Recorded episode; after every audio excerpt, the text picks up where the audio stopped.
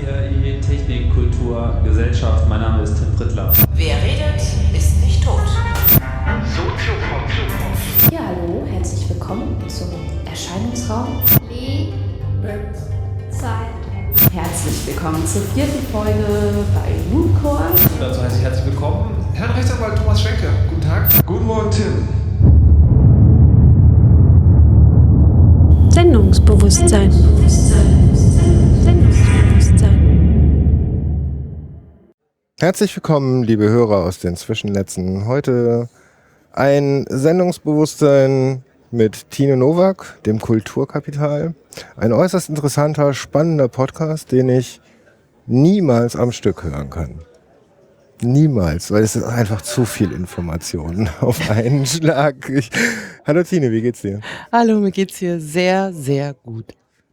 Wir sind hier gerade auf dem 32C3 in Hamburg, sitzen am Podcastertisch im Sendezentrum und haben 12.000 Nerds um uns herum und endlich mal normale Leute, oder?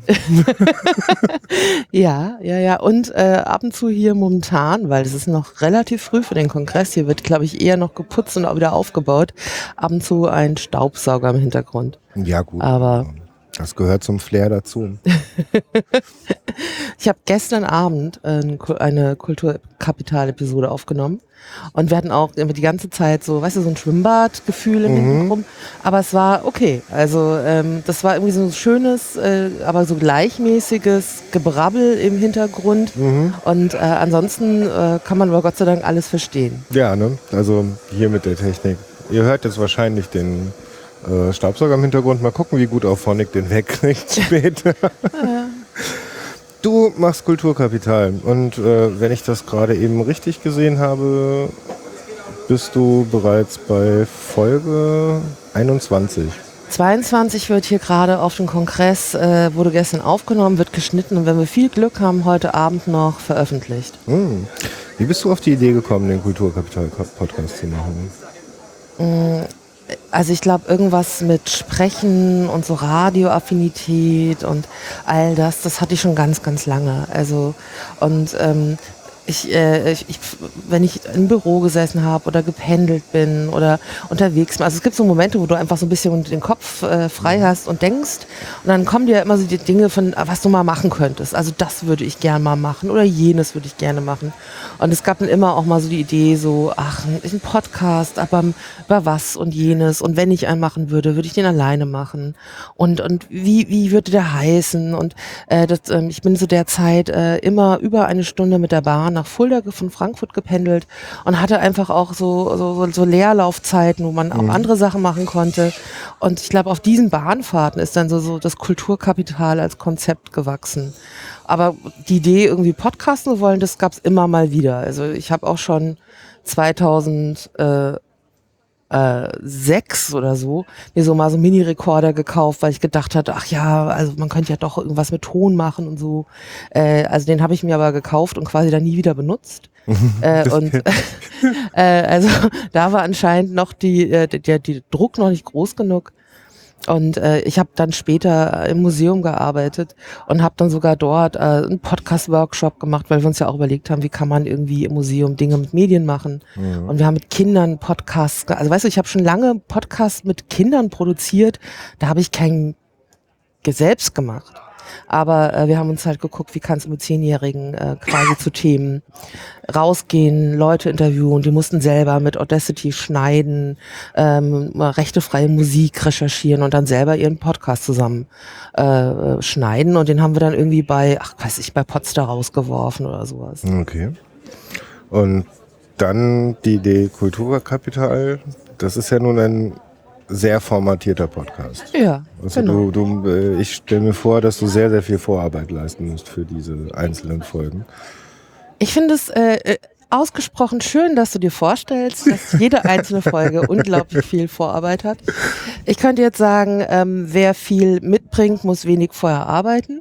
Das ist, Äh, äh, aber ähm, ich glaube, das ist äh, nicht so einfach. Also es ist nicht so, dass ich, also wie, wie so, ich, ähm, äh, also zum Beispiel Rundfunk, ich mache irgendwie eine Produktion und dann recherchiere ich mit den Kram so zusammen, sondern das Kulturkapital ist tatsächlich mein, mein, mein Steckenpferd, mein Hobbyprojekt.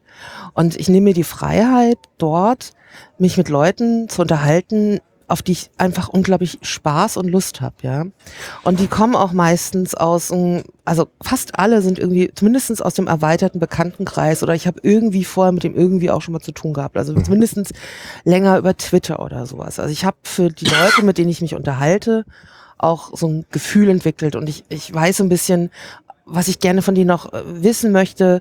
Ähm, aber du kennst du, du kennst so viele Leute Mhm. und du weißt, die machen irgendwie total interessante Sachen. Mhm. Aber meistens triffst du die irgendwie abends äh, in der Kneipe oder auf einer Konferenz und dann sagt man, ah, hallo, und wie geht's dir? Ah ja, ich wohne Das jetzt dort und, und, und, und diese ganzen, also du weißt, die machen super Sachen, aber wann, wann unterhältst du dich denn mit den spannenden Leuten, die du kennst, wirklich über die spannenden Leu Sachen, die die Leute machen?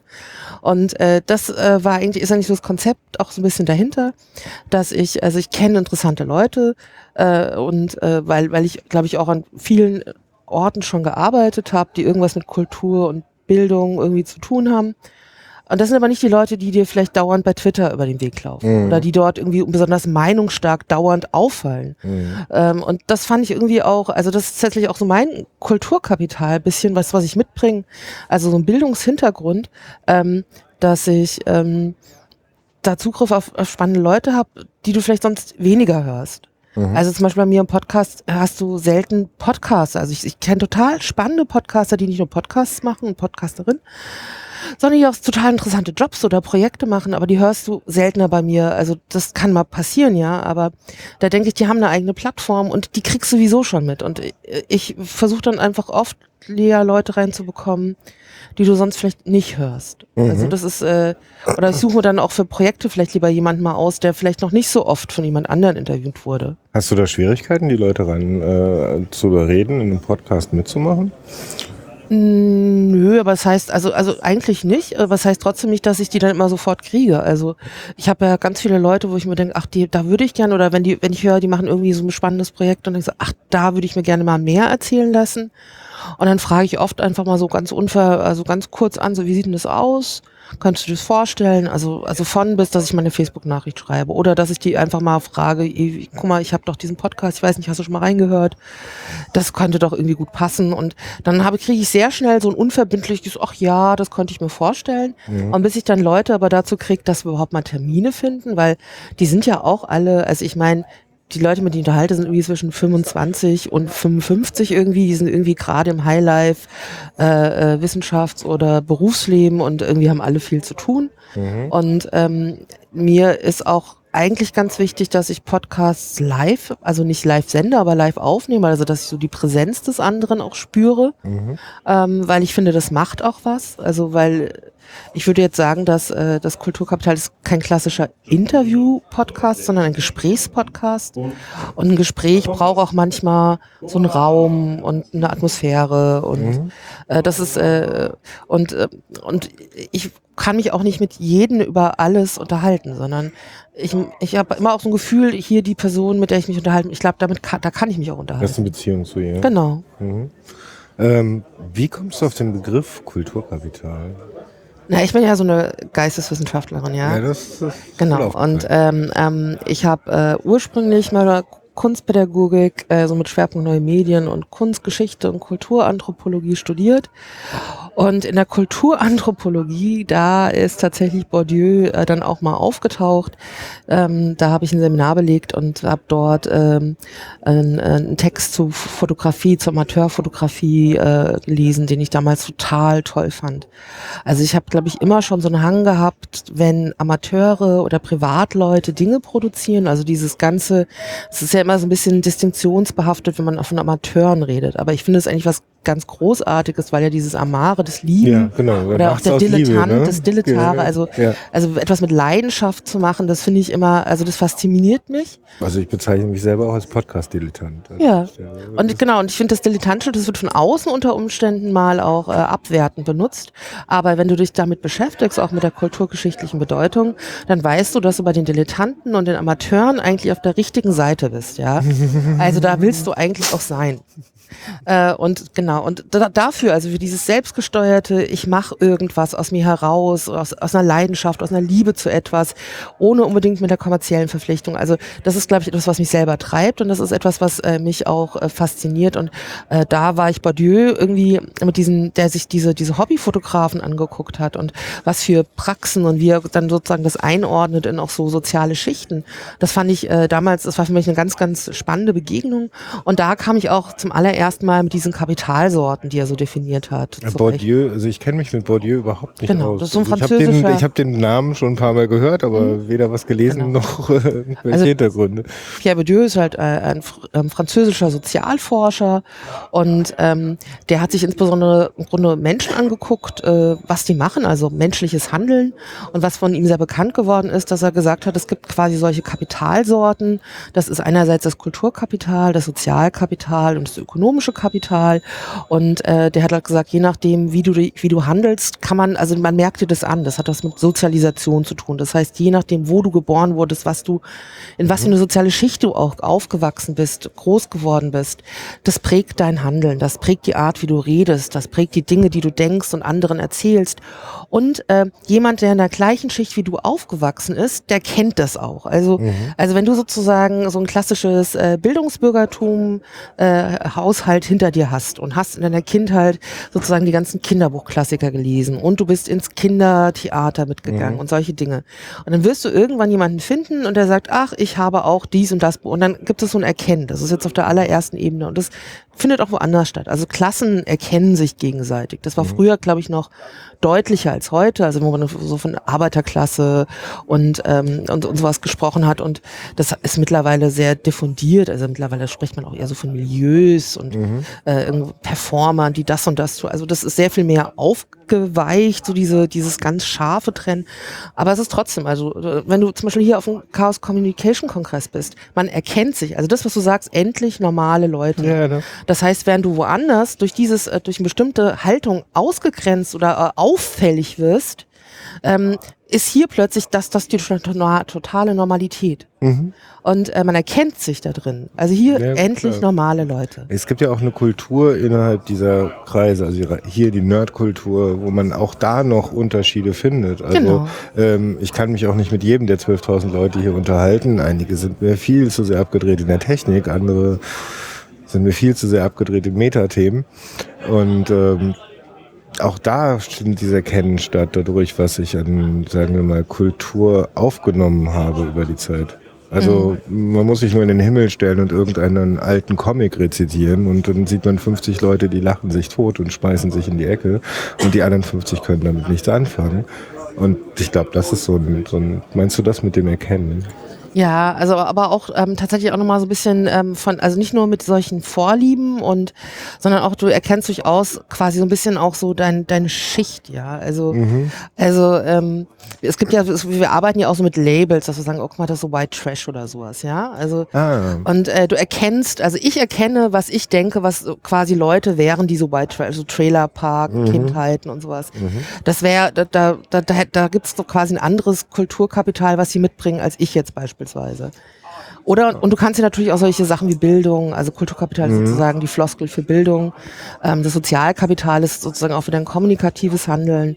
Das Ökonomische ist tatsächlich äh, das, was, was an, an, an monetären und auch an, an, an Gütern zur Verfügung ist. Und oft bedingen die sich auch. Das heißt, wenn du ein hohes Kulturkapital, hohes Sozialkapital hast, höchstwahrscheinlich auch ein hohes ökonomisches Kapital. Man erkennt sich, man schließt sich aus.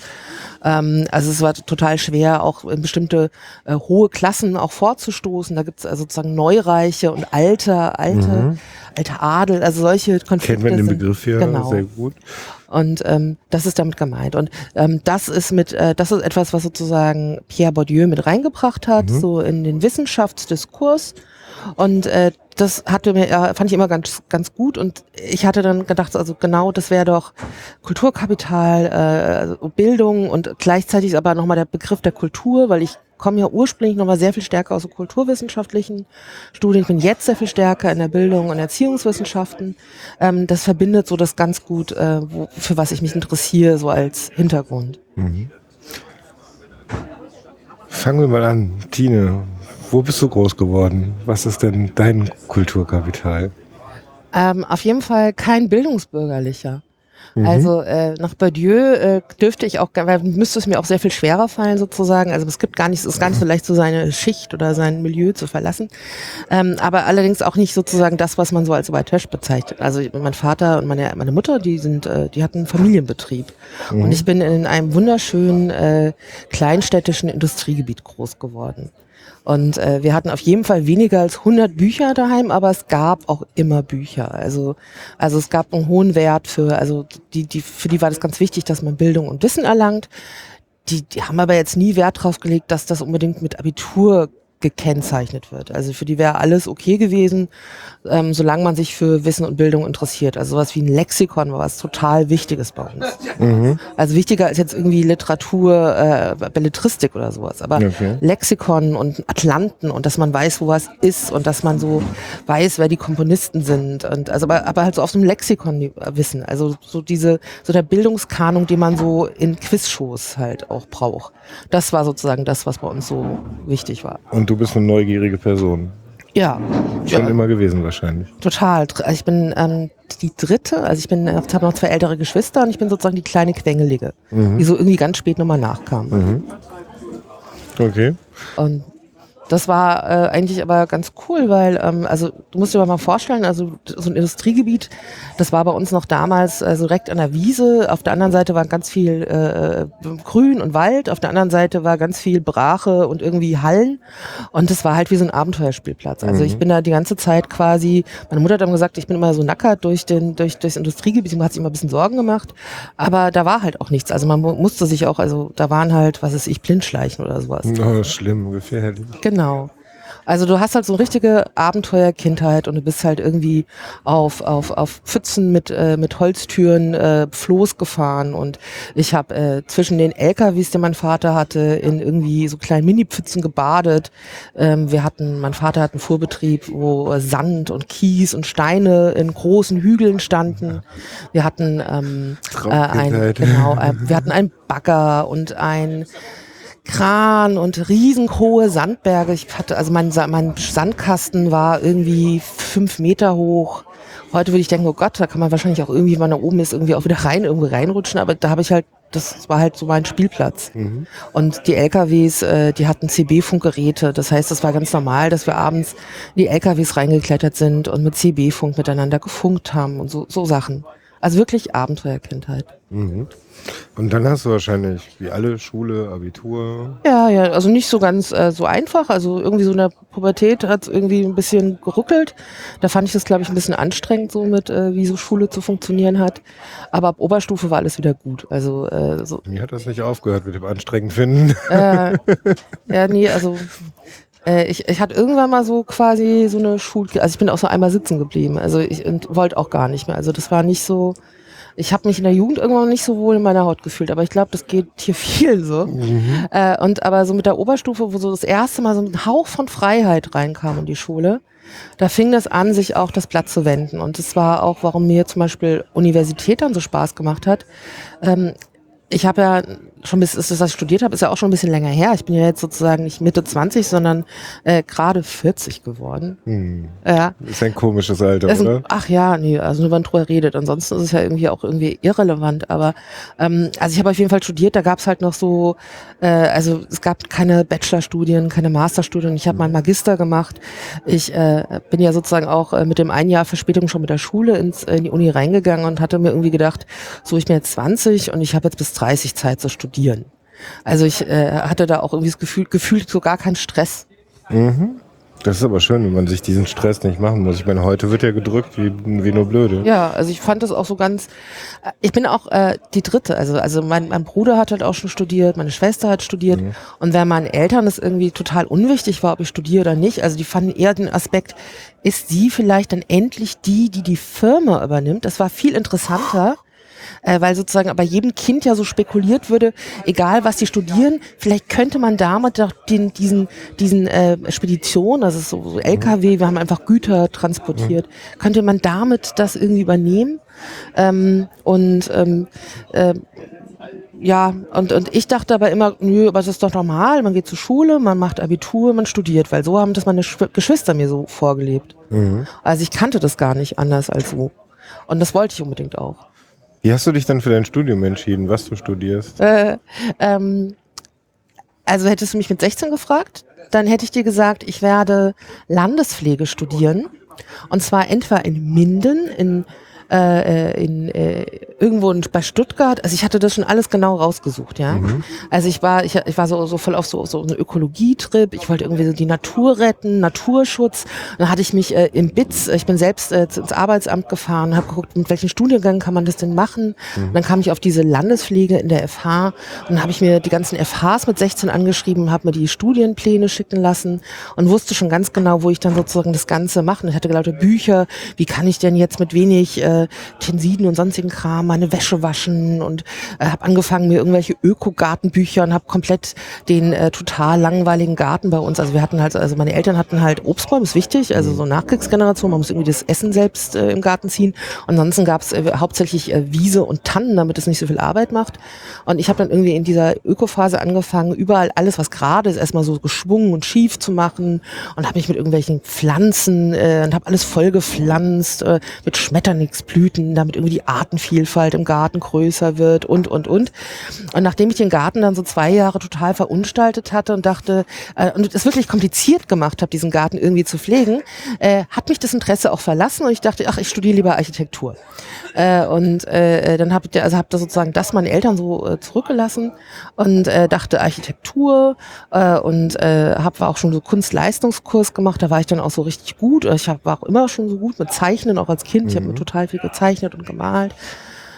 Und aus der Architektur, ich glaube, ich habe mich sogar damals, ich habe mich sogar in der TU Darmstadt sogar für Architektur als alles das nochmal angemeldet. Und während ich da gewartet habe, weil mein Abitur ja nur so mittelprächtig war, habe ich dann gedacht, naja, warum denn nicht gleich Kunst? Und habe dann so Mappen gezeichnet, äh, dachte, ja, da kann ich auf der Warteliste für Architektur sitzen. Und dann arbeite ich so an meinen Mappen, habe nebenbei am Flughafen so, äh, also es gibt dort so, so Shops, habe irgendwie ein Dreivierteljahr Schicht gearbeitet am Flughafen, äh, in den, habe äh, sozusagen an Heiligabend an der Kasse gesessen und in irgendwelchen Parfumjobs und was nicht noch alles.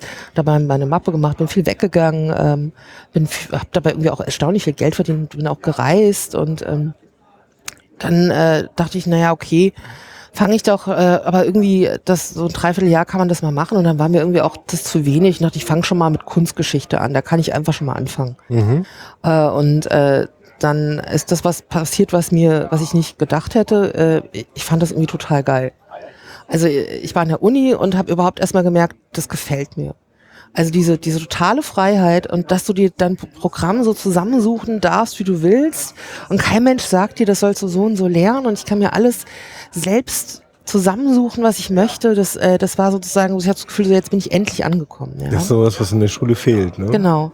Also du musst auch, also mir hat auch das Schulische, also ich fand das total ätzend. Das war nie das, was, äh, also ich bin jemand, also wir hatten Lexika daheim. Das heißt, ich habe mich mit elf Jahren mit dem äh, Brockhaus hingesetzt und habe quasi alle Götter der griechischen Mythologie in mein Ringbuch geschrieben und habe Verwandtschaftsbeziehungen zwischen denen gezeichnet, ja, weil ich verstehen wollte, wie da wer mit wem verwandt ist. Äh, also so, so, mich haben einfach Dinge interessiert und in der Schule, da musste ich Dinge so lernen, wie sie mich nicht interessieren. Und das fand ich, äh, oder ich habe, ich weiß noch, dass ich mal eine Klassenarbeit in der siebten Klasse, ich glaube, es war eine erste Arbeit im Gymnasium und es ging über die Ägypter und ich habe in der Klassenarbeit die Frage nach Gott gestellt und habe angefangen zu überlegen, wie, überhaupt, wie, wie das mit den Göttern ist. Und als ich die Arbeit zurückbekam, war das irgendwie eine mittelprächtige Arbeit und der Teil, wo ich mir Gedanken gemacht habe über Gott, weil mich das tatsächlich in dieser Arbeit interessiert hat, da stand nur Thema verfehlt. Und das, und das ist so ein bisschen auch, glaube ich, so, wie ich mit Schule zurechtkam. Das äh, fühle ich mich sehr nah. Also zum Ende hin wurde dann auch wieder alles gut und äh, ich bin auch da gut rausgekommen und so, aber zwischendurch war das, glaube ich, irgendwie schwierig. Und dann hast du studiert. Ja, genau. Und nach dem Studium? Ähm, also ich habe ja sehr lange, also ich habe nicht zehn Jahre studiert, aber ich habe relativ lange studiert, weil ähm, also ich habe in Frankfurt studiert an der Goethe-Uni und die meisten Leute, die ich kannte, die haben auch sehr viel schon im Studium gearbeitet. Das heißt, ich habe sozusagen, während ich studiert habe, und ich habe auch super viel studiert und auch viel Fachschaft gemacht und so, habe ich auch schon äh, angefangen, viel zu arbeiten. Erstmal so tatsächlich, weil ich auch viel, relativ viel weggegangen bin, auch so, so, so Clubs und Garderobe und so. Und äh, dann habe ich so angefangen, auch ähm, also ich habe ja Kunst- und Kulturwissenschaften studiert und dachte, ach, vielleicht sollte ich lieber mal so Jobs haben, die in dem Bereich sind. Und habe dann auch schon im Grundstudium, ach genau, ich habe auch irgendwie Praktika in Museen gemacht. Und dann dachte ich, na, vielleicht gibt's ja irgendwie die Möglichkeit, im Museum auch einen Job zu machen. Und dann gab es einen Aushang vom Museum für Kommunikation, dass die irgendwie Studenten suchen, die Führung machen mit Schulklassen.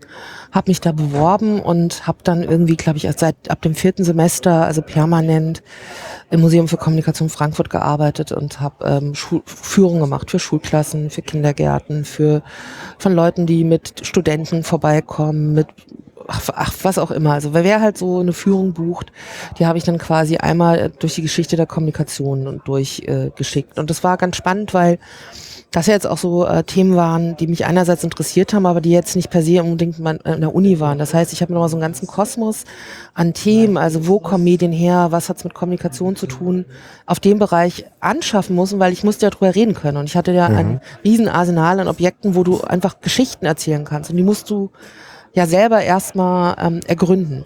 Sonst kannst du das nicht erzählen. Und das ist, glaube ich, auch etwas, was mir im Studium halt aufgefallen ist in der Kunstgeschichte, dass ich, äh, dort muss man so, ähm, da macht man so Bildbesprechungen halt. Also mhm. das ist so das Handwerkszeug des Kunsthistorikers ist, dass du Bilder erzählen kannst. Und äh, mir war das nicht bewusst, aber ich konnte das einfach extrem gut. Ich konnte gut über Dinge reden und ich konnte, ich glaube, das war was, was, was, was, was, was mir anscheinend, keine Ahnung, das haben vielleicht von daheim tatsächlich mitbekommen, dieses Geschichten erzählen. Ähm, ich konnte mit Leidenschaft Leidenschaft über Dinge reden. Mhm. Und das war auch im Museum etwas, was immer ganz gut funktioniert hat, dass ich sozusagen auf dem Punkt quasi so einen Leidenschaftsknopf drücken kann und über all das, was da ist, so reden, weil ich immer den Ehrgeiz hatte, dass die Gruppe, die da jetzt vor mir ist, ich will die halt knacken. Ich will nicht, dass sie da so durchs Haus gehen und denken, öh, das ist jetzt eine doofe Führung, mhm. sondern ich will, dass sie da durchgehen und denken, boah, ist das interessant, krass. Mhm. Und äh, das ist, war also eigentlich immer so der, der Ehrgeiz dabei. Und und das ist dann auch eine gute Schule, weil ähm, du hast manchmal so Gruppen, die sind halt nur so zwölf Leute oder zwanzig Leute oder sowas. Aber gerade ähm, bei Sonderausstellungen, die ja immer wechseln, sind gerade am Wochenenden, also wenn es besonders beliebte Ausstellungen sind, da hatten wir halt auch manchmal, äh, also Führungen, da waren 20 bis 50 Leute. Und das heißt, du musst 50 Leute ohne Mikrofon bespaßen können. Du musst so laut reden können und du musst so viel ähm, ähm, ähm, ähm also das, muss, das darf dir halt nicht peinlich sein, vor anderen Leuten laut zu reden. Mhm. Dass auch noch die, Le die Person, die ganz hinten mit ihrer schwerhörigen Großmutter steht, dich versteht. Mhm. Und ich glaube, das war so eine ganz gute Schule, also so für vieles. Also ich habe definitiv keine Angst vor Menschen zu sprechen. Also nicht nur in so ein Mikrofon rein, sondern auch in echt. Das hat mir dann später eigentlich immer ganz gut geholfen. Das ist schon eine Fertigkeit, ne, die entwickeln mhm. kann. Ja. Darf ich fragen, was du jetzt arbeitest, was du dann nach dem Studium gemacht hast daraus? Ich überspringe mal so ein paar Sachen, weil sonst dauert es auch so lang. ähm, genau, ich habe äh, ich hab noch ein Aufbaustudium gemacht mit, mit, mit Buch- und Medienpraxis. Ich habe dann auch noch eine lange Zeit erstmal, ich dachte, ich promoviere und habe ganz viel freigearbeitet, äh, als heute auch als Museumspädagogin, auch journalistisch. Und äh, irgendwann war mir das mit dem Frei zu viel. Dann habe ich äh, mich auf ein Volontariat im Museum für Kommunikation, wo ich auch schon so lange gearbeitet hatte, beworben, habe das bekommen und habe dort ähm, erstmal ein Ausstellungsprojekt gemacht zu Tagebüchern und Weblogs, habe dort auch ganz viel diese ganzen Mediensachen mit dem Podcast, eine Medienwerkstatt und, und, und. Dann noch eine Ausstellung zum äh, Do-it-yourself und selber machen. Und dann war ich irgendwie schon so ganz lange im Museum und hatte auch das Gefühl, ich habe also all mein innovatives Pulver und Kreativität irgendwie auch verschossen. Ich hatte das Gefühl, ich bin so ein bisschen müde und egal was ich jetzt mache, das wird auch immer, also irgendwie das, das ich wiederhole jetzt plötzlich so Dinge, die irgendwie für andere noch lange mhm. Innovativ und weißt du, ich kam so und hatte so einen Blick auf Medien und, und die waren alle ein bisschen älter und so, oh, ist ja super. Und ich merkte plötzlich, ich wiederhole mich und äh, fange an, selber so zu werden wie die Leute, die da so lange waren. Ich, ich, ich nenne das immer, we are living the future. Ja, und äh, ich dachte, das, das geht, und fühlte mich aber gleichzeitig auch von der vielen Arbeit so erschöpft und dachte so irgendwie, diese Dissertation, die würde ich halt doch gerne tatsächlich nochmal haben und äh, habe dann da tatsächlich mich nicht weiter äh, im Museum beworben, sondern bin äh, eigentlich äh, in die Arbeitslosigkeit gegangen und dachte so, jetzt habe ich mal Zeit, Jahr Zeit, mich um meine Dis zu kümmern. Äh, und äh, habe mich dann eigentlich so pro forma so auf Stellen beworben, von ich dachte, die kriege ich jetzt ja eh nicht. Und hatte innerhalb von zwei Monaten zwei Jobangebote und äh, äh, irgendwie wurde es dann doch erstmal nichts mit der DIS und habe mich dann aber für den Job an einer Hochschule, Hochschule Fulda, äh, äh, beworben, weil ich dachte, naja, Hochschule ist vielleicht besser für eine Dissertation, da ist die Chance größer, dass die auch geschrieben wird. Da habe ich dann so ein Weiterbildungszertifikat ähm, zur Medienbildung gemacht und bin von da an an die Stelle, wo ich jetzt bin, an der TU Darmstadt und bin da auf einer klassischen wissenschaftlichen Mitarbeiterstelle an der Professur für Medienpädagogik. Mhm. Und äh, da schreibe ich jetzt auch meine Dissertation, sofern ich dazu komme, äh, weil auch da natürlich irgendwie massig Arbeit äh, wartet und ich habe irgendwie auch das Glück oder man kann auch sagen das Pech, immer in Feldern zu arbeiten, mir halt privat super viel Spaß machen, aber es ist immer schwierig sozusagen äh, den Punkt zu finden, wo man eigentlich noch arbeitet oder Hobby macht und äh, macht natürlich immer viel zu viel. Mhm, wie das meistens so. Mhm. Ähm, das heißt, im Moment arbeitest du dann sozusagen in der Lehrerausbildung, in der Forschung über Lehrer, Lehre, Auch, Bildung? Ja, also die Medienpädagogik ist so ein, ähm, eine Sparte der Erziehungswissenschaft und äh, man macht sich da Gedanken, wie man mit Medien im weitesten Sinne, Technik ah. im weitesten Sinne lehren, lernen äh, oder auch äh, quasi kulturell sich ausdrücken kann. Mhm. Also im Grunde das, was hier wir mit Podcast machen, das schaue ich mir an, würde ich, könnte ich mir genauso angucken als Form, wie kann ich damit lernen und lehren, also wie kann ich damit mhm. Themen erschließen und weitervermitteln aber vielleicht ist das auch ein kultureller Ausdruck, äh, eine Jugendkultur, wenn du vielleicht jünger bist und ähm, vielleicht sind auch darin Bildungsmöglichkeiten. Also andere könnten davon informell, also ohne dass sie sozusagen in die Schule gehen, also das, mhm. das könnte ich mir so professionell angucken. Ähm, und ähm, also das ist so das Feld, in dem ich aktiv bin. Und ähm, auf dieser Stelle habe ich ähm, auf meiner 51% Stelle immer so ein Seminar und das war in den letzten Jahren immer ein E-Learning-Projekt. Das waren tatsächlich immer Lehramtsstudierende. Und da habe ich mir in den letzten Jahren immer Gedanken mit denen gemacht, äh, die sollten sich Projekte ausdenken, wie man im Unterricht im weitesten Sinne, was so als Unterricht gilt, mit digitalen Medien lernen kann. Also das heißt, sie mussten sich selber mit digitalen Medien erschließen und überlegen, wie kann ich zum Beispiel mit einer App, äh, mit einer Quiz-App irgendwie in der Schule lernen. Oder und die mussten dann solche Projekte konzipieren, also eher ähm, konzeptionell, äh, weil ich habe ganz wenige Studierende, die tatsächlich auch, also es gibt auch welche, die haben zum Beispiel Informatik als Fach, aber du hast halt auch ganz andere Fächerkombinationen. Also die machten, entweder machen die dann so ein Paper-Prototype oder die, ich hatte auch schon Leute, die haben mir äh, sozusagen Spiele programmiert, wo man sozusagen einmal so durch eine ägyptische Pyramide durchgeht und dabei sozusagen in so einer Gamification versucht, sich ähm, die Zeit äh, in Ägypten von irgendeinem Pharao zu erschließen für den, mhm. für den Unterricht. Also alles, oder wie man mit Blogs in Klassen halt äh, arbeitet oder, oder und wenn ich immer so denke, ach ja, Blog Scan kenne ich irgendwie auch schon ewig, für die ist es ja immer wieder neu. Mhm. Also die, äh, die sind ja nicht so digital native, wie man immer, also das sagen ja immer, die sind alle so digital native. Ja, das wissen wir auch in der Medienwissenschaft, das ist äh, nicht so, aber. Digital native bei Facebook. Ja, also die, die können natürlich kommunizieren und die können sich unterhalten, aber für die ist es auch böhmische Dörfer irgendwie mit, mit dem Smartphone oder mit dem Computer oder sowas äh, mhm. lernen, wissen, also. Mhm die, die stellst du vor die Wikipedia und die, die, da musst du denen das erstmal alles genau erklären. Also das ist wie, also wirklich Welten erläutern. Ja, es sind ja auch unterschiedliche Welten, oder? Ja, aber man kann sich denen auch schon nähern und auch dieses Gefühl, dass man auch da reingucken kann. Also dass man das nicht nur so konsumiert, sondern dass man da auch wirklich reingucken, da öffnen, und was selber machen kann.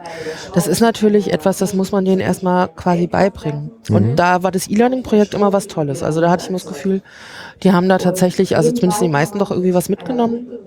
Und darum äh, bin ich auch gerade auch noch auf einem anderen Projekt, das heißt digitale Lehrerbildung.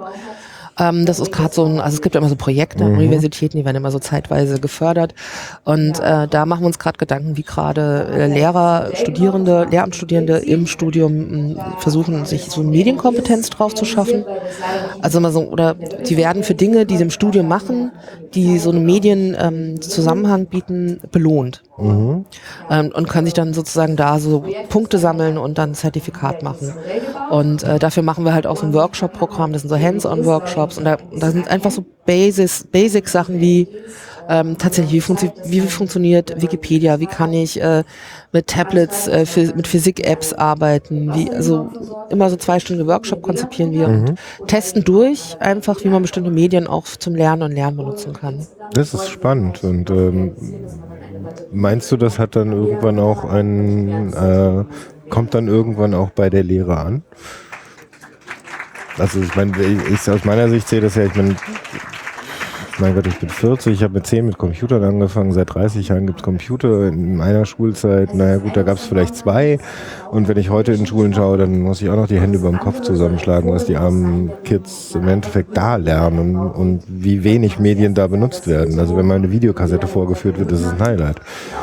Du, wir haben äh, nicht nur in den Schulen, aber auch, auch äh, selbst in der TU Darmstadt hast du fast in jedem Vorlesungssaal noch einen Overhead-Projektor. Juhu. Also, äh, weißt du, äh, was auch okay ist, also es darf ja noch da sein, solange man auch weiß, wie man das andere benutzt. Oder, mhm. was mir noch viel wichtiger wäre, ähm, ich möchte gerne, dass äh, all äh, die Leute wissen, wie das funktioniert, um dann bewusst sagen zu können, nö, ich möchte aber gar keine digitalen Medien benutzen, weil das nutzt mir in dem Zusammenhang halt gar nichts. Aus dem mhm. Grund benutze ich halt Papier oder den Overhead-Projektor oder was auch immer.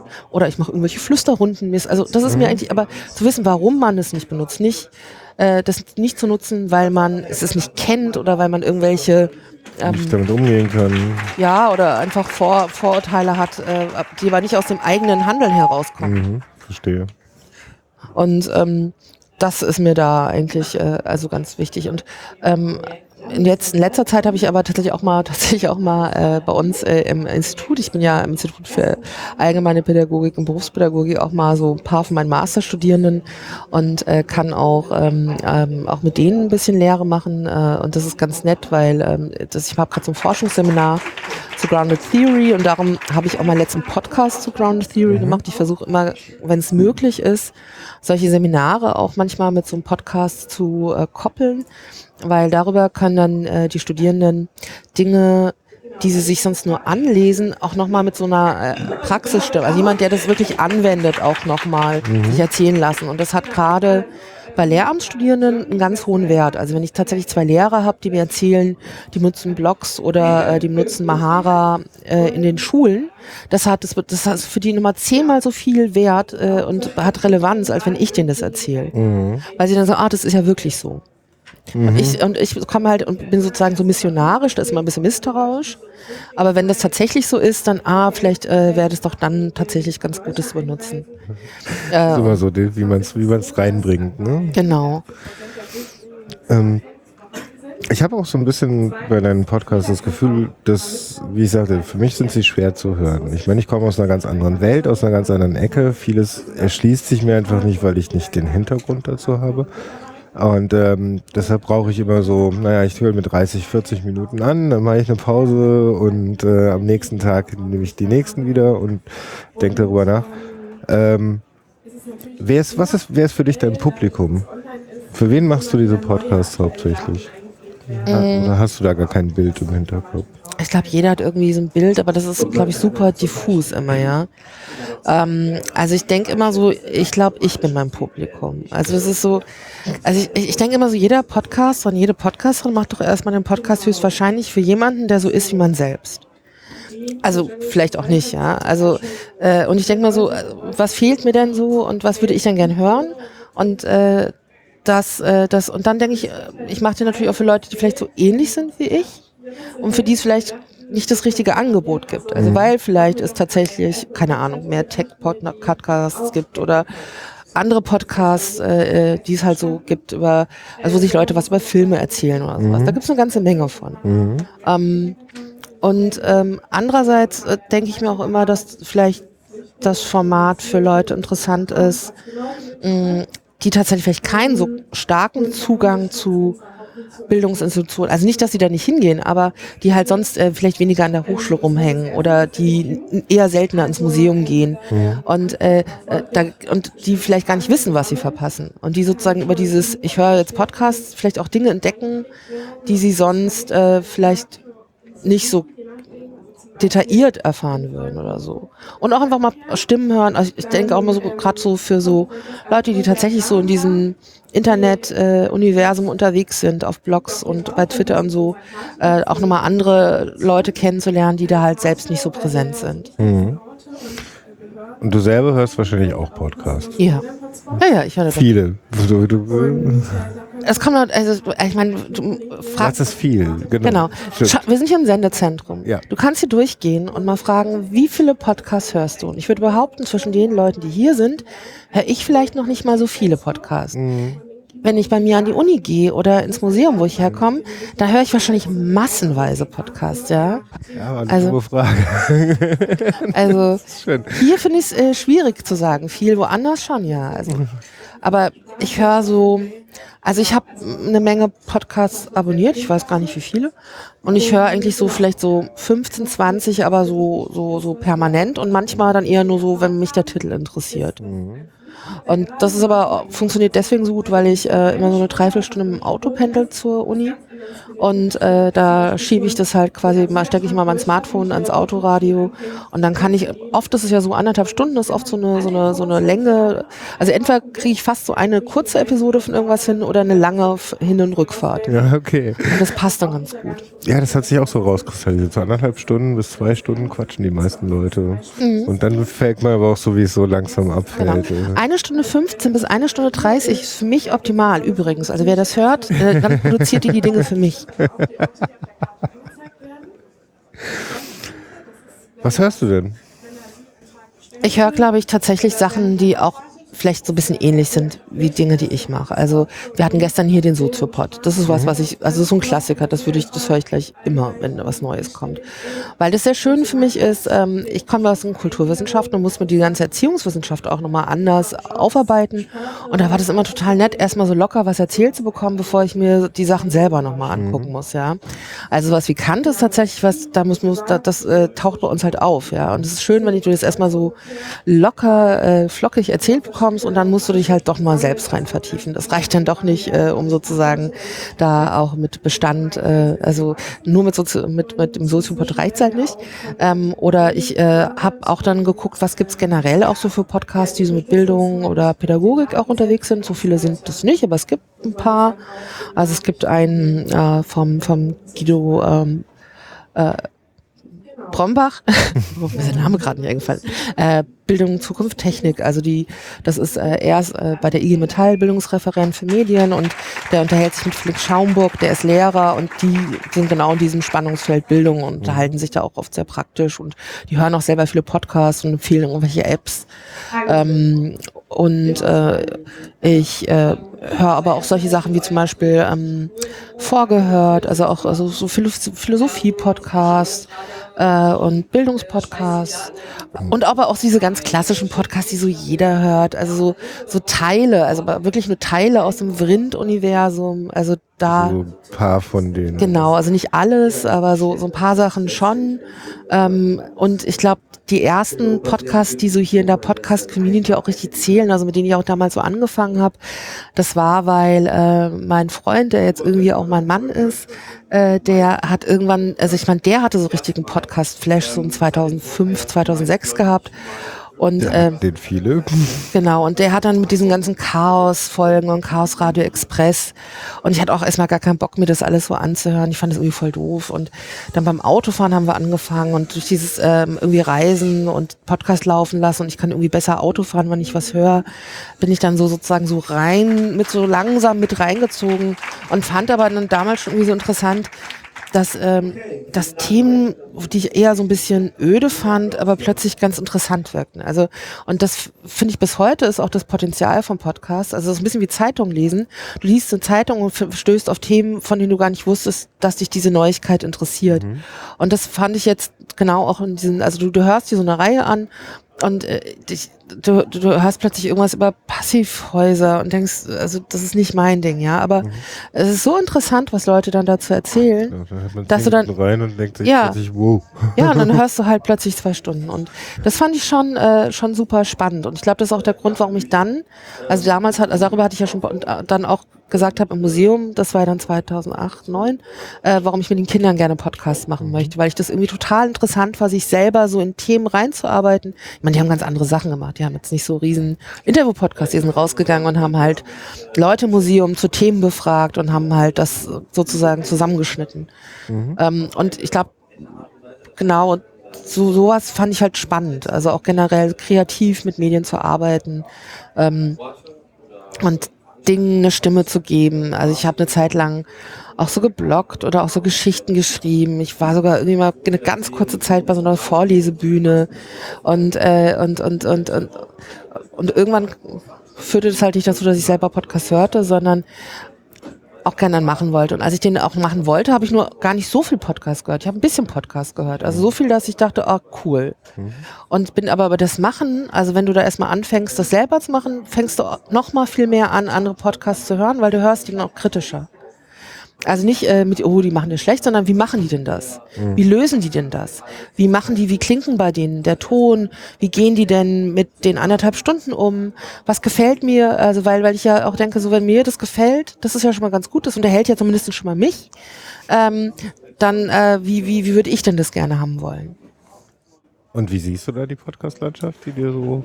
Ich meine, du bist ja, wir haben uns kennengelernt auf dem Podlove-Workshop. Und ähm, da gibt's ja auch ganz viele verschiedene Formate, ganz viele Leute, die da unterschiedlichste Dinge machen, vom Tech-Podcast äh, bis hin zu hochwissenschaftlichen Podcasts, wo man sehr, sehr viel bei lernen kann. Ähm, Hm, Jetzt habe ich meine Frage vergessen, verdammte Axt. Ich kann dir gerade erstmal, du kannst dir ja so versuchen zu finden und ich antworte schon mal irgendwas anderes. Ja, also, Und zwar, ähm, also es gibt ganz viele Podcasts, aber die ersten Podcasts, auf die ich ja gestoßen bin, das waren diese klassischen, äh, eher so Technik-Podcasts, ja. Also du hattest irgendwie, obwohl jetzt, ich finde jetzt Chaos Chaos Radio Express ist ja nur, ist nicht nur Technik, das ist immer auch Kulturgeschichte oft so dabei und auch so Persönliches. Aber ähm, also äh, mein, mein Freund, äh, der hat halt damals, äh, der hatte so eine super krasse Nerdphase. Also der hat sich so irgendwie voll in diese ganzen Chaos, äh, äh, Chaos Computer Club Themen reingelesen und alles äh, verschlungen, was da ging. Und dann lief bei uns halt irgendwie so Radio, Radio Tux äh, äh, und, und, und so. Und klar, äh, und die Freak Show, wie, die ja früher noch nicht Freak Show. Und Mobile ehrlich, Max, genau, und das fand ich aber alles super ätzend. Also Radio, das Tux. ich vollkommen verstehe, Wollte ich nicht ich die hören. ganze Zeit höre. Also Chaos Radio Express, damit kam ich gut zurecht. Äh, Mobile Max hat mich schon aber auch genervt. Also die kann ich erst seit kurzem auch hören. Also seit zwei Jahren oder so. Aber vorher wollte ich die auch nicht hören. Das war aber auch immer so gelabelt als sein Ding. Und irgendwann äh, konnten wir uns so auf diese Chaos Radio Express Sache irgendwie einigen. Und äh, er hat dann sozusagen, um mich zu bekommen, auch nochmal geguckt, was gibt's denn vielleicht für Podcasts, die mich so interessieren. Und dann so fing das so langsam und dann äh, hat sich das so ausgebreitet. Und genau, also ich, ich, ich aber erstmal habe ich die ganzen Technik-Podcasts und dachte so, oh, das ist nicht so ganz meins. Und ähm, dann auch dieses selber machen und dann gucken, was gibt's dann, was interessiert mich, äh, siehst du halt schon, dass es sehr viel mehr gibt. Und das ist, also wenn man jetzt so schaut, und ich gucke ja schon mittlerweile sehr, sehr genau, es ist erstaunlich, wie divers äh, die, das Angebot an Podcasts eigentlich ist. das hat sich in den letzten Jahren ganz schön gewandelt. Also du, ich meine, du findest ja. ja. zu den absurdesten Themen was. Und, ähm, und auch von den, also es ist, und, und, und es ist nicht mehr, also und selbst die Technik-Podcasts, die ich früher einfach zu öde fand, die meisten sind auch gar nicht mehr so wie äh, 2006 oder 2008, ja, sondern ähm, die sind, äh, auch die sind irgendwie, da sind plötzlich so Subkulturthemen drin, die reden nicht mehr nur über Technik, sondern die reden über Filme oder wie Technik benutzt wird und äh, das ist äh, schon, also das hat sich auch irgendwie geöffnet. Ne, einfach die Themen sind auch irgendwann ausgegangen. Ich meine, Ja. so viel Technik kommt man auch wieder nicht hinterher. Man kann Genau. ja nicht zum 30.000. Mal über das, über das neueste Smartphone reden. Ich meine, was ist jetzt der Unterschied? Ein neuer Button. Voll. Also, darüber eine halbe Stunde zu reden wird schwer. Genau. Also von daher, ich, ich finde es aber auch, ich mache die gleiche Erfahrung wie du. Also ich höre ja nur extrem viele Podcasts, allein für diesen Podcast. Und ähm, ich habe da auch die Erfahrung, es wird immer diverser, immer spezi spezieller, aber dafür kann man sich auch immer interessantere Sachen rausholen. Und trotzdem gibt's genug Crossover. Also da, da tauchen dann plötzlich in Sendungen, wo ich das überhaupt nicht erwarte, Themen auf, wo ich denke, ups, äh, darüber muss ich aber mal mehr hören. Das muss ich mir mal tiefer. Und ähm, ich denke, ich, sehe, ich persönlich sehe das als große Chance für Podcasts. Was ist, was denkst du, ist die, die, was kann Podcast der Gesellschaft bringen? Also, Oder den Menschen? Naja, ich meine, Podcast ist erstmal, also ist erstmal ein Format äh, und, äh, und all das, was sozusagen an Bildungsinhalten da ist, also ich meine, das gibt, welchen Kanal du jetzt nimmst und wel, also das ist, da bin ich nicht so die, die richtige, weil es gibt halt auch so Hypes und ich bin jetzt hier in dieser Podcast-Blase und es gibt natürlich momentan diese, dieses Narrativ, dass äh, Podcasts gerade am Kommen sind und dass es noch groß wird, ja. Genau. Aber das ist ja auch nicht, genau, das gibt's nicht schon lange, das habe ich mich auch damals bei den Blogs genauso erlebt, weißt du? Äh, ich habe irgendwie schon seit 2001 Blogs gelesen, weil eine Freundin von mir damals auch schon gebloggt hat. Also ich habe sehr, sehr früh Blogs mitbekommen und, äh, äh, und als ich dann die Ausstellung über Blogs gemacht habe, dann waren die quasi so gerade kurz vor Sterben. Also es war noch der letzte Moment, wo du das machen konntest. Aber ich hatte genau das mitbekommen. 2004, da hat die Presse ge- angefangen zu schreiben. Oh, Blogs, das ist das nächste neue große Ding. Und oh, und dann fängt, fängt es erstmal mit so Distinktion an. Die machen uns Konkurrenz, weil das ist so sozusagen der neue, schlechtere Journalismus. Und das zweite ist, ah, die sind alle so exhibitionistisch, die stellen ihr Privatleben da rein. Oje, oje, oje, der Verfall der Kultur, oje. Also so, also, und auch selbst dieser Verfall der Kultursache, das, das gab es schon seit dem Theater, seit der Antike gibt es diese Schimpfen auf so neue Formate. Gut. Und dann äh, mit, mit diesem Hype und irgendwie plötzlich gehen da mehr Leute rein, irgendwie jüngere Leute haben dann auch irgendwie Blogs, es gibt neue Blogsysteme. Es fängt irgendwie jemand an, eine Blogforschung zu machen und das war damals der Jan-Hinrik Schmidt. Der wird dann in die Szene so eingebettet und das, dann die Szene ist interessiert, was der Forscher über die Szene schreibt und, und also weißt du, die, diese ganze Phänomene und das ist dann so groß und das ist und dann, dann sagt der Forscher, das ist aber auch gar nicht so, wie die Medien das alle sagen, sondern das hat eine eigene Kompetenz und irgendwie so Long Tail und bla bla bla. Ähm, das alles wiederholt sich gerade meiner Meinung nach in der Podcast-Szene, sondern das gibt's irgendwie schon lange, das war mal groß, dann gab's die große Enttäuschung, also es ist auch so ein, das ist eine Erzählung von so High Hopes und, äh, und tiefen Fällen und dann geht's bei irgendwie doch noch weiter und dann guckt, was bei hinten bei rumkommt. Jetzt sind wir gerade wieder vor so einer Phase, dass so diese High Hopes, Berge sich so quasi, wir sind ja gerade so am Aufsteigen. Es wird auch wieder so ein Tal geben, das ist nämlich normalerweise so immer so, also gerade wenn du so E-Learning-Phasen anguckst, passiert das auch so. Und, äh, und genauso bei den Blogs fängt es jetzt auch so an, dass wieder auch Leute, die vielleicht gar nicht so viel Technik oder Medienaffinität bis jetzt hatten, weil sie irgendwie das Medium interessant fanden oder die wollen jetzt alle selber Podcasts machen und das ist auch gut, weil das die Szene irgendwie auch diversifiziert. Ähm, und dann wird es aber wieder Leute geben, die dann das nicht äh, halten können, die gehen dann wieder raus. Dann gibt es Leute, sozusagen Gewinner. Es gibt dann sozusagen auch die Großen, die werden immer größer und andere werden auch noch ein bisschen größer. Und äh, wir haben genauso äh, so eine embeddete Forschung hier mit, mit der Nele Heise, die sozusagen, die auch natürlich von der Szene gesehen wird. Und äh, also das ist ein bisschen wie beim Jan-Henrik Schmidt damals mit den Blogs irgendwie äh, in meiner Wahrnehmung.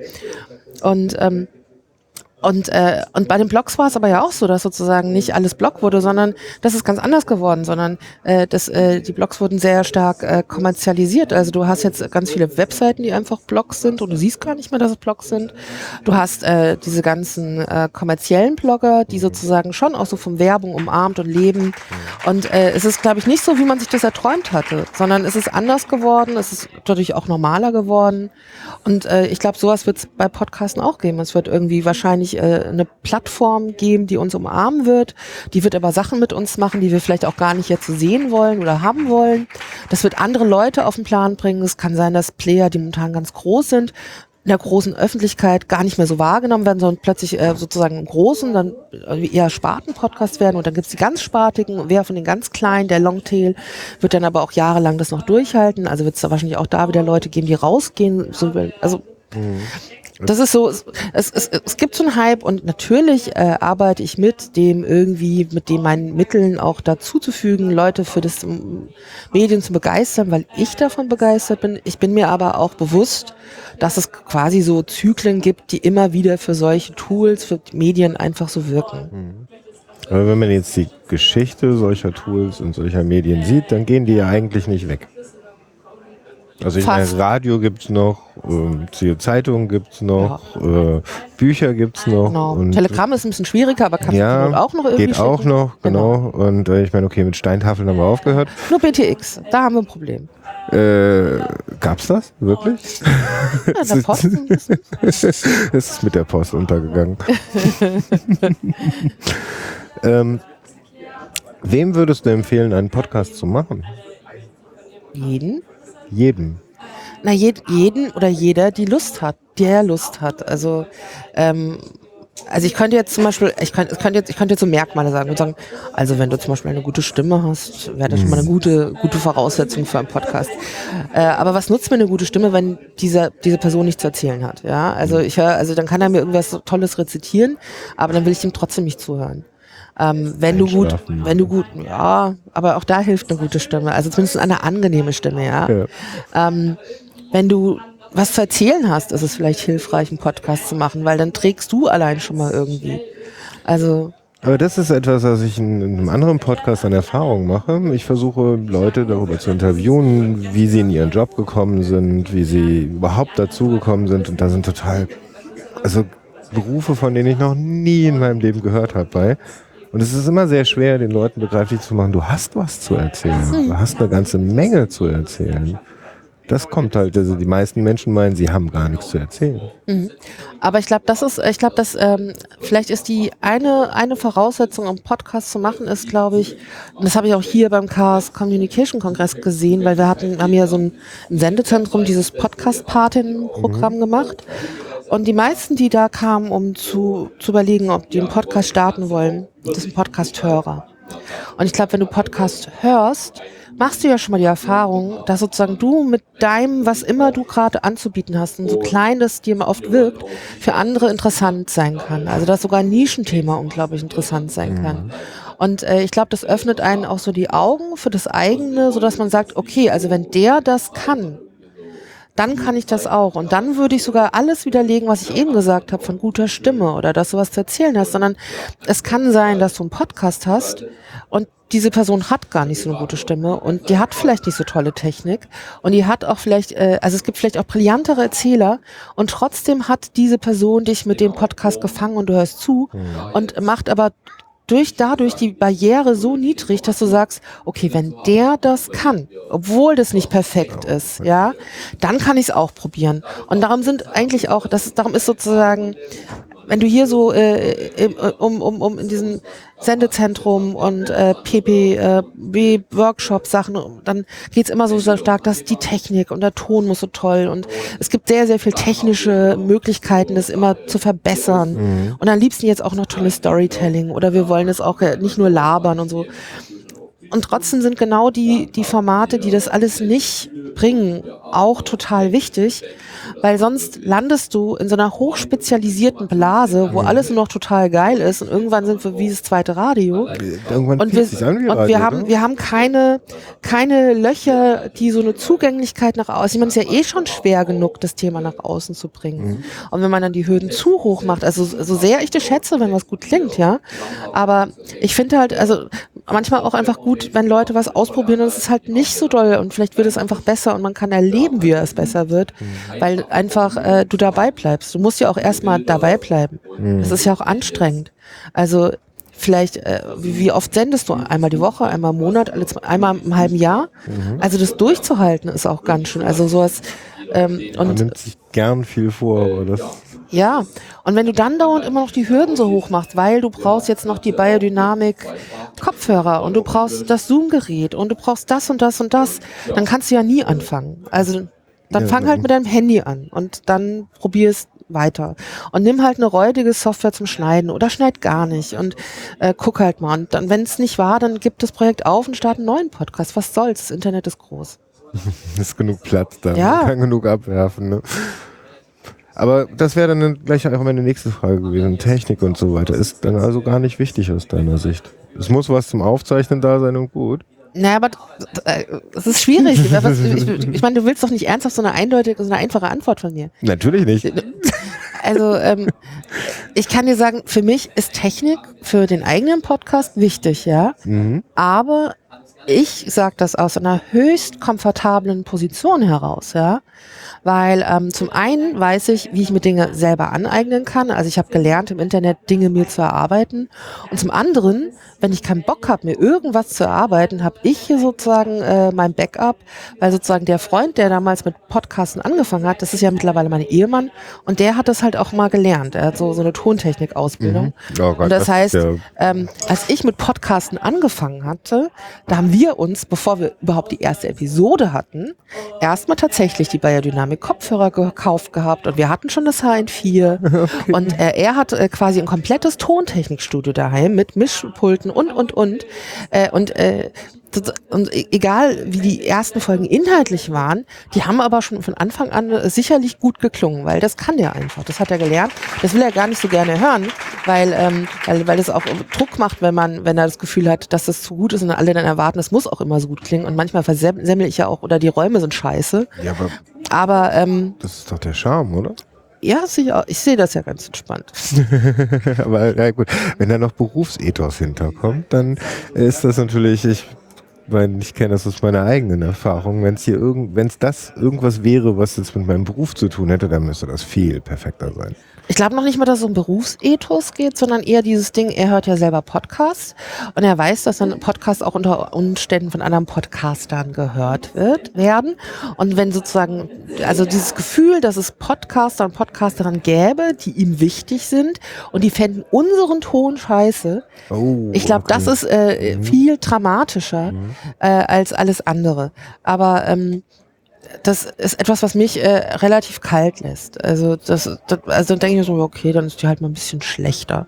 Aber es hat auch Gutes, also weil er hört sich also sozusagen die Folgen immer als alles Erste an und äh, er kann mir zumindest auch immer sagen, also ich meine, der hat jetzt zum Beispiel nicht studiert äh, äh und äh, der hat irgendwie aber so ein ganz krasses bildungsbürgerliches äh, Haushalt, äh, Kindheit äh, mitgebracht. Mhm. Also so, der hat ganz gutes Grundmaterial, um auch die, durch die Podcasts, von denen du ja sagst, die kann man sich auch schwer am Stück durchhören. Also für mich, ja, ja, aber genau. mit Sicherheit, die können das genau. super und die haben auch den Hintergrund. Und der hat auch eher so einen Technikblick auf Sachen und wenn der so halbwegs sagt, er kann da so mit durch, dann ist schon mal nicht so ganz schlecht, ja. Also dann weiß ich schon mal, okay, es geht halbwegs. Mhm. Also weil wenn er sagt, äh, Tine, es geht echt nicht, dann muss ich erst mal selber durchhören und sagen, okay, es geht trotzdem, weil äh, ich finde, es funktioniert und okay, das ist, das ist halt jetzt nicht dein Thema, aber ich kann das schon einschätzen, dass zumindest für andere das funktioniert. Mhm. Ähm, und das ist aber auch nochmal so ganz gut so tatsächlich, äh, der erdet das auch in vielen Dingen nochmal und sagt, nee, hier. Das ist gut, ne? Äh, und ähm, also damit es halt auch nicht zu krass, also nicht zu viel Wissenschaft, nicht nur und auch, ähm, und der, also und, und, und ich selber nehme mich ja auch gar nicht so so wissenschaftlich oder zu hoch äh, war, sondern ich gucke ja immer nur auf die Dinge, die so, so falsch laufen. Und ich ärgere mich ja schon sehr über ganz stark ähm, diese Umgangssprache des äh, äh, und ich stelle ja immer so Fragen, dreimal um den Block gerannt, bis ich endlich ankomme. Und äh, mit allen Füllwörtern, die dazwischen sind, denke ich mir so, oh Gott, oh Gott, oh Gott, das rede ich also, je, oh je, oh je. Das fand ich für mich so den, den, den schwersten Weg und das finde ich auch, wenn ich das mit, mich mit anderen unterhalte, naja, sie müssen ihre eigene Stimme hören irgendwie. Ähm, sie müssen, sie merken dann, wie sie wirken und sowas. Da haben, finde ich, eine ganze Menge Menschen Angst vor. Hattest du diese Angst überhaupt? Ähm, erstmal reinreden nicht, ähm, eher aushalten, sich dann zu hören. Also ich glaube, das ist was anderes. Also vom, ich glaube, da ist einfach diese, ähm, diese, diese, dieser Lernprozess im Museum irgendwie von Menschen zu reden da habe ich jetzt wenig Probleme. Aber sich dann später anzuhören, was man da verzapft hat äh, und den sich, also äh, und ich mache ja sehr sehr ausführliche Podcast-Notizen. Ich höre mir das sehr genau an. Das ist so quasi kurz vor Transkription. Ähm, das äh, ist schon gerade am Anfang extrem schmerzhaft gewesen, so dass ich auch dachte, ach, das, das kann ich eigentlich, also dieses Gefühl, ich kann das eigentlich niemandem zumuten, den Podcast. Also ich kann auch mein eigenes Gesabbel quasi kein zumuten. Also da muss man auch so auch mal aushalten und das, also man muss das auch aushalten, ja, bis du dann auch mal äh, auch nochmal auch von anderen hörst, nee, es geht, es klingt gar nicht so für mich. Also ich kann mir das gut anhören beispielsweise. Ich höre das gar nicht, was dich stört. Also man fokussiert sich ja, also wie auf den Spiegel. Du siehst dann irgendwie nur sowas, äh, was kein Mensch sieht. Äh, und das hörst du dann halt auch die ganze Zeit. Mhm. Und das auch zu verlieren, äh, tatsächlich nochmal ein bisschen einen Schritt zurückzugehen und sagen, ja, aber okay, im Ganzen funktioniert das und wahrscheinlich kein Mensch achtet auf die Dinge, auf die ich jetzt selber achte. Und das andere funktioniert aber genug, dass es äh, irgendwie doch irgendwie was, was, was gebracht hat, auch anderen vielleicht das zu hören. Das ist so ein Lernprozess. Hat dich das Podcasten verändert? Mm, also ich glaube, es hat äh, schon auch den Blick auf mich selbst. Also mir sind andere Dinge aufgefallen tatsächlich. Also vom Reden, mir sind sowohl Stärken als auch Schwächen äh, nochmal so ähm, aufgefallen. Ähm, also ich könnte jetzt tatsächlich auch sagen, ich glaube, ich kann ganz gut mh, so, ich glaube, ich kann ganz gut mit Leuten reden und auch so, so, so auch so, so Fragen aus den, also so Themen so ganz gut rausarbeiten. Ähm, das hätte ich, also ich, keine Ahnung, weiß nicht. Das ist äh, äh, so äh, Reflexionsfragen sind übrigens immer total schwierig. Ja, ich weiß. Also- darum geht es in meinem Podcast. Ähm, ja, also ich glaube ich glaub schon, dass, äh, dass ich jetzt zumindest denke und vielleicht täusche ich mich da auch in mir selbst, ähm, dass ich ganz gut Dinge fragen kann, die vielleicht andere Leute anders fragen würden. Und ähm, das ist vielleicht auch der Grund, warum ich das weitermache, weil ich denke, wenn ich das kann, dann sollte ich das auch machen. Also oder wenn, also ich habe aus, ja, genau. Ein gesundes Selbstbewusstsein dabei. Ja, dann kommen wir gleich zum Sendungsbewusstsein. Das Äh, Selbstbewusstsein ist gleich neben Sendungsbewusstsein. Ach echt, das jetzt, dann, dann steig mal ein. Ähm, naja, ich finde es ja so lustig, weil ich, also ich glaube äh, tatsächlich, dass ich gar nicht so viel, so großes Sendungsbewusstsein, also ich meine, ich will gehört werden und ich mache und liebe das, was ich hier tue. Aber ich, äh, dieses Sendungsbewusstsein hat durchaus seine Grenzen. Also mir ist es jetzt zum Beispiel nicht so wichtig, auf allen Kanälen für, mein, für das, was ich mache, brachial Werbung zu machen und immer überall nur sichtbar zu sein. Sondern ich muss mich in meinem Format und der Größe auch irgendwie wohlfühlen. Und zu groß ist mir auch immer unheimlich. Also darum finde ich so ein Nischenprodukt wie dem Kulturkapital ist auch eigentlich etwas, wo ich mich so, also das ist das Sendungsbewusstsein, was glaube ich für mich richtig ist. Also ich möchte, glaube ich, nicht auf allen Kanälen, auf allen Bühnen sein. Das würde mich auch total stressen. Und ich habe auch die Erfahrung gemacht, beim Bloggen damals, wann immer ich angefangen habe, mehr zu bloggen und dann kam immer so Feedback in den Kommentaren, das hat mich immer total äh, also eingeschränkt und ich war, fing dann plötzlich an, was schreibe ich denn für einen Leser? Was mache ich denn für einen Hörer? Ähm, und ähm, ich würde gern die Dinge so machen, wie sie mir Spaß machen. Und immer, also klar gibt es jemand, der das vielleicht auch hört oder sieht oder liest oder so. Aber wenn ich, wenn ich sozusagen nur auf das nach draußen gucke, werde ich in dem, was ich mache, aus meiner Erfahrung heraus schlechter. Und ich schränke mich ein und ich limitiere mich und ich mache mich viel kleiner, als ich sein müsste. Naja, ich verstehe Sendungsbewusstsein schon so, dass man einen Drang hat, das, was man an Wissen oder an, an, in, in einem steckt, durchaus nach draußen zu bringen. Und da bin ich da egal, bei dir. Welche, welche Größe das, äh, das hat. Also klar gibt es natürlich Menschen, die möchten gerne, dass es über alle Kanäle gestreut wird und jeder davor Bescheid weiß. Ähm, aber ich denke gerade bei so Nischen, wie du das hast, das ist dann schon ein recht spezielles Publikum, was du ansprichst. Und ich kann mir auch vorstellen, dass dieses Publikum größer wird. Ja, und wenn, wenn das so passiert, dann, äh, also quasi ist das eine natürlich wachsende Population an Hörern, Hörerinnen äh, und äh, dann ist es auch gut so. Und ähm, es heißt ja auch gar nicht, dass ich nicht möchte, dass ich gehört werde. Also ich finde es auch irgendwie schön. Ich habe relativ wenig Kommentare. Ich hatte das auch schon beim Republika-Talk gesagt, dass ich auch dachte, irgendwie mich hört eh keiner und hat schon beinahe aufgehört. Äh, und ähm, also es ist klar, also man will auch irgendwie wahrgenommen werden, aber ähm, zu viel, äh, also ist auch was, wo ich denke, so, ach, zu viel, zu viel Sichtbarkeit stresst mich auch einfach, ja. Also weil ich einfach merke, wenn ich über sowas erstmal anfange nachzudenken, werde ich schlechter und ich werde verkrampfter und äh, wenn ich äh, unlocker bin, dann macht das Ganze auch keinen Spaß. Trackst du eigentlich, wie viele Leute so deine Podcasts runterladen und interessieren dich solche Zahlen, so Kennzahlen, was mit deiner Webseite passiert? Also so, so schon. Also ich bin jetzt, glaube ich, äh, also ich glaube, wir haben noch nicht mal irgendwie Google Analytics oder sowas, aber wir haben den, den Podlove Analytic Play, also gucken da drauf und also was ich, was, was mich am interessantesten ist, ist quasi das interne Ranking zwischen meinen Episoden. Das ist das, wo ich eigentlich am stärksten immer drauf gucke. Also wo welche Episoden mehr gehört werden, welche es nach oben schaffen und welche nicht, welche sozusagen nur ganz wenige Hörer bekommen haben.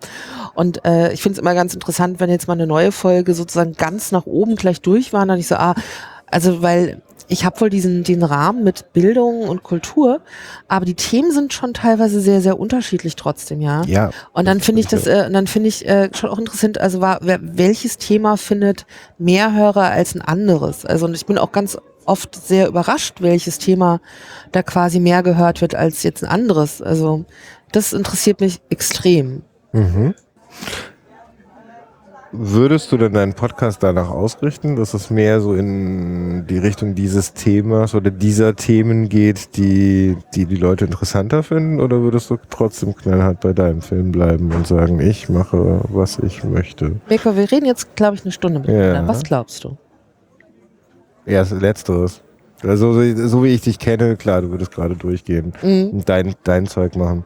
Aber es ist natürlich schwierig, sich da nicht von der Bahn abbringen zu lassen. Ich meine, das braucht jedes Mal auch eine kognitive, kognitive Leistung. Ähm, wie ich das beim Sendungsbewusstsein festgestellt habe, ich habe nach der vierten Folge komplett aufgehört, mir irgendwelches Tracking anzuschauen. Ich habe nur noch darauf geachtet, dass mein Server nicht kaputt geht, wenn die, wenn die Sendung geladen wird. Weil ich doch durchaus festgestellt habe, ich denke irgendwie darüber nach, hm, jetzt habe ich diese Person interviewt, jetzt bräuchte ich noch jemanden, der ungefähr so ähnlich ist und mir in mein eigenes Konzept reingefahren bin irgendwann. Und ähm, das war gar keine bewusste Entscheidung, sondern das ist einfach dadurch passiert, dass ich mir das angeschaut habe und dass ich überhaupt dabei war. Und ich musste erstmal kognitiv feststellen, ähm, nein, das kannst du nicht trennen, also lass es weg. Also bei mir ist es eher so, ähm, also wenn ich jetzt mit irgendeinem Thema besonders erfolgreich wäre, wäre das für mich kein Kriterium zu sagen, ich suche mir jetzt so schnell wie möglich etwas ähnliches, sondern weil ich ja auch durchaus Unterschiede in meinen Gästen und, und Gästinnen habe, äh, ähm, also versuche ich eher so eine Art, ähm, so ein Gleichgewicht zwischen den Themen herzustellen. Das heißt, wenn ich das letzte Mal jemanden hatte, der aus dem Museum war, dann würde ich immer darauf achten, dass der nächste nicht aus dem Museum kommt, sondern dann wäre das jemand vielleicht eher, der irgendwas Praktisches macht. Und beim nächsten Mal war es wieder Bildung. Und dann käme vielleicht jemand, der war stärker an Medien. Und dann erst käme vielleicht wieder Museum oder Kultur, um sozusagen so auf die lange Sicht so eine Art, also so, so einen breiten Strich, so, so, eine, so schon sowas ähnliches, aber was nicht, äh, wo du sagst, so eine Ballung, ich mache jetzt mal ein halbes Jahr nur irgendwie Themen zu äh, Medien und Ki Kindern oder sowas, ja. Also, sondern du hast immer so eine, so eine Mischung, so dass ich Themen, also nach der zweiten, dritten Folge so vielleicht aus einem ähnlichen Spektrum wieder kommen kann, aber es nie komplett gleich ist. Und also das, das, darauf achte ich schon. Also eher genau andersrum.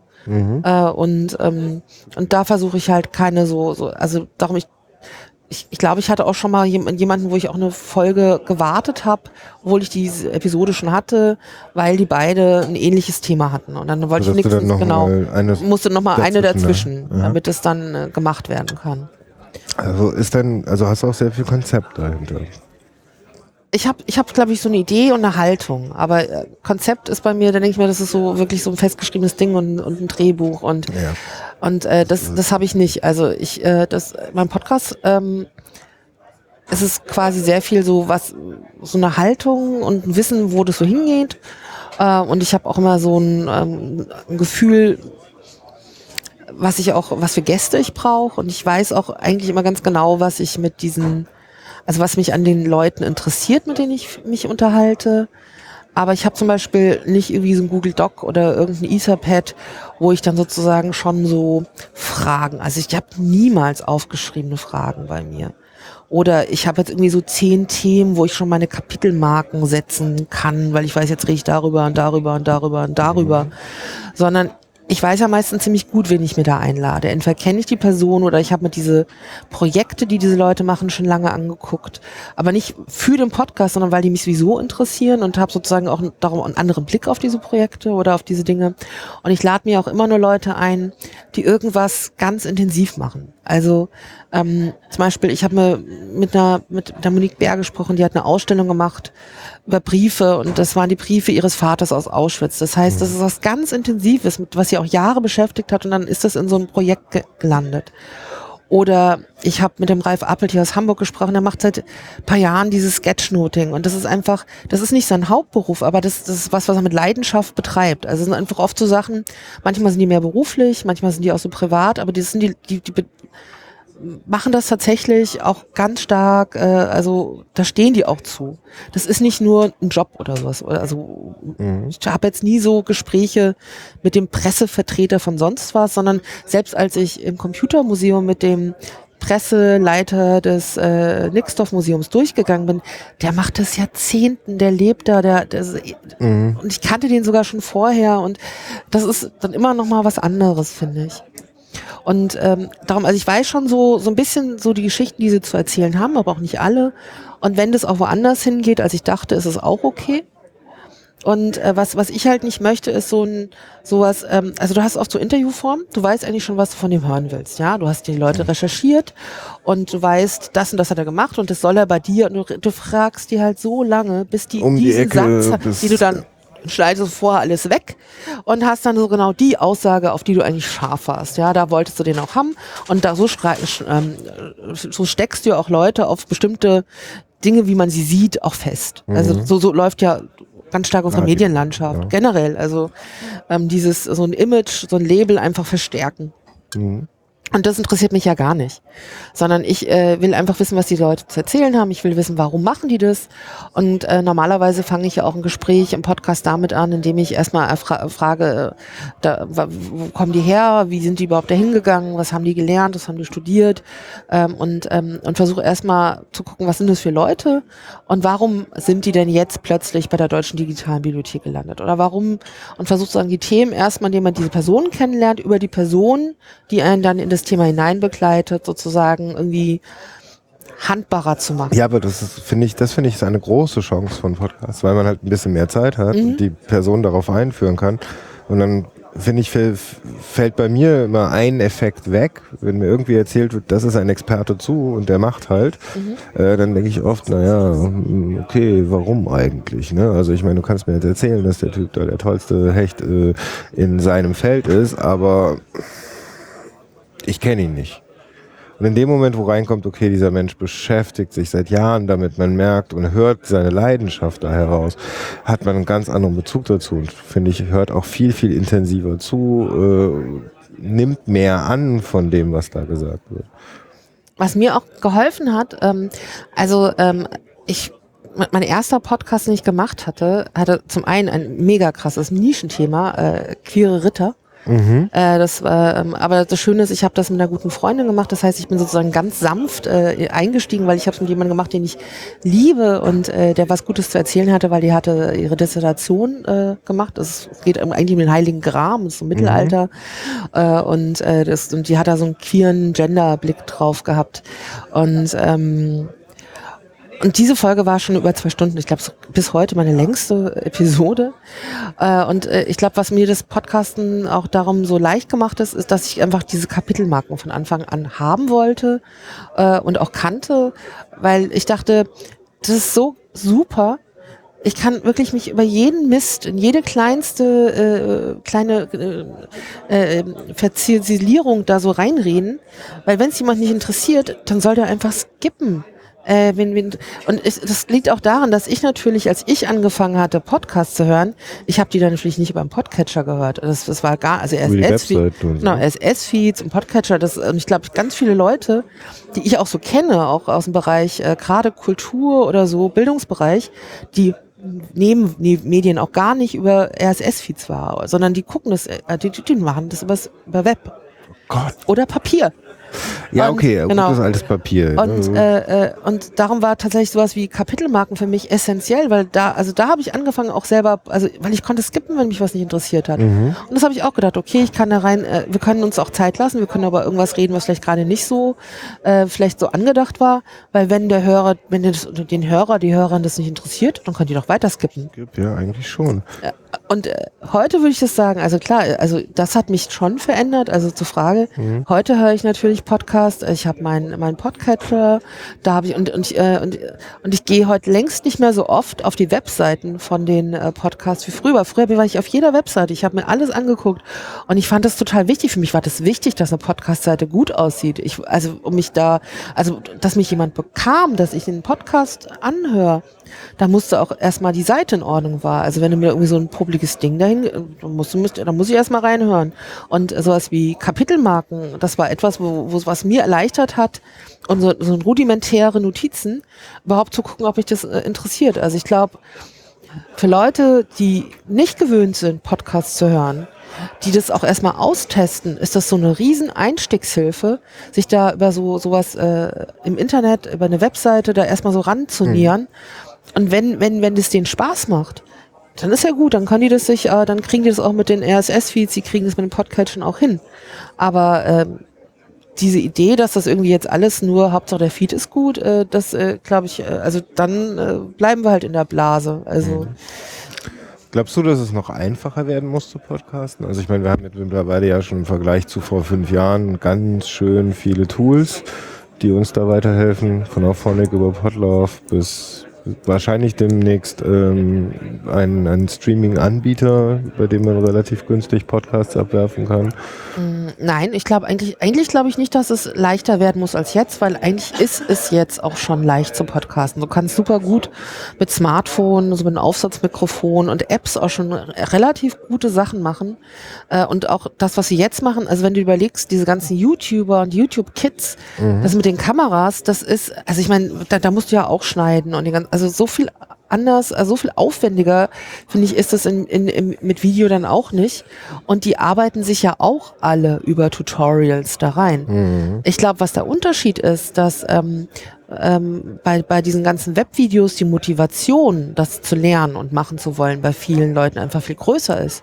Also sozusagen die Sichtbarkeit und auch gerade für, für junge Menschen, die wollen halt genau, äh, dieses YouTube ist, glaube ich, ein ganz stark, also das, das konsumieren die ganz stark und darum wollen die das gerne auch ausprobieren und weil sie das ausprobieren wollen, gehen die halt äh, und holen sich Videos und schauen sich an, wie das gemacht wird. Und egal wie schwierig das ist, also von einer einfachen Handykamera bis dann hin zu komplexeren Videosystemen und Schnittsoftware, dann arbeiten die sich einfach rein, weil die Motivation groß ist. Und ich glaube, das ist das eher, was fehlt. Also, dass es sozusagen eine größere Masse an Leuten gibt, die podcasten wollen und dass es gute Angebote gibt, dass man sich diese Technik leicht erarbeiten kann. Also ich finde, es gibt viel zu wenig unterschiedliche Videotutorials für Apps, für Software. Du hast meistens äh, äh, Tools, ich meine, es gibt ja mittlerweile auch Sachen, aber schon so, also die dich vielleicht ansprechen, aber die nicht meine 15-jährige Nichte ansprechen würde. Die würde sich das keine zwei Minuten angucken. Und das ist das. Also du brauchst auch, auch andere Leute, die Dinge erklären. Also du brauchst vielleicht einfach auch mal Jüngere oder auch mehr Frauen oder was auch immer. Andere Leute, also den klassischen äh, Nerd-Typ, der dir da einen Screencast macht. Äh, und äh, ich glaube, das ist halt auch mal ganz wichtig. Und dann, wenn die Motivation da ist, glaube ich nicht, dass die Technik das Problem ist. Weil bei YouTube ist auch Kriegen Technik. es auch genau. Ja, im Endeffekt, wenn Aber die können sich halt ja. reinarbeiten. Und Ja. die haben ja Möglichkeiten, sich Formate auszusuchen, wie du dich reinarbeitest. Und Mhm. die wollen das, wenn du was willst, kriegst du das hin. Ja, okay, verstehe. Wir haben leider nicht so viel Zeit. Ich würde gerne noch Stunden mit dir sprechen. Ich finde, wir haben schon über eine Stunde miteinander Wir haben geredet. durchaus über eine Stunde miteinander geredet. Ähm, aber ich könnte ich könnt noch länger. Äh, leider habe ich aber auch hier noch, noch zu tun. Du kennst mein Format. Weißt du, wie das bei immer immer endet? Ja. Hm, Ich muss jetzt, äh, äh, wie war's, drei Leute, drei Podcasts nennen? zwei oder drei. Zwei oder drei. Okay, ähm, ich bin ja auch so lokal vernetzt. Also wir haben ja in Frankfurt den Pod-Appler, also ist auf jeden Fall irgendwas aus der Rhein-Main-Region. Mhm. Und äh, da sozusagen auch eine super, super äh, gute, es ist ja oft so, dass man auch so persönlich Mhm. mit Leuten vernetzt ist. Mhm. Und äh, eine sehr, sehr gute Freundin von mir ist die Andrea Diener und die hat den großartigen Podcast Zundoko.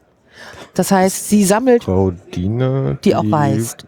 Das ist die auch mit, Genau. mit heute Genau. zusammen? Und die ist nicht Okay. nur Gast, sondern die hat auch einen eigenen Podcast, geil. einen äh, Bücher-Podcast, äh, Zundoko, das heißt Bücherstapel irgendwie auf Japanisch und die arbeitet sie jetzt systematisch. Zundoko, T-S-U-N-D-O-K-U. Zundoku, Andrea Diener. Ah, Die- okay. Das, äh, und die kann toll erzählen, da wirst du viel Spaß. Oh, das war, wer, wer, wer Wind hört, weiß das. Genau. Ähm, dann hätte ich gerne noch. Ähm, genau. Schnapp dir doch mal die Jungs von Bildung, Technik, Zukunft. Ich glaube, da heißt jetzt auch so. Nicht, also Guido Brombach oder Bildung. Felix Schaum, Schaumburg. Technik, Zukunft. Genau. Dann hätten wir noch mal sowas äh, so aus dem äh, ähm, Pädagogikbereich. Und dann den dritten, der dritte, ähm, äh, du kriegst noch einen. Ich will da auf jeden Fall noch einen. Ja, ja, ja, ja, mal, ja, übernehmen Genau. Ähm, dann, dann, dann, dann, dann, ähm, ist ja so schwierig, weil du hattest ja auch schon eine ganze Menge Leute oder du hast auch schon ganz viele, die schon genannt worden Ja, sind. meine Wunschliste ist größer als das, was ich schaffe, das ist schon klar. Ähm, äh, die äh, äh, Pausen aus. ist ganz furchtbar. Ähm, Ach Äh, nee, ja, ja. Pausen ist nicht schlimm. Man darf auch mal nachdenken. ja.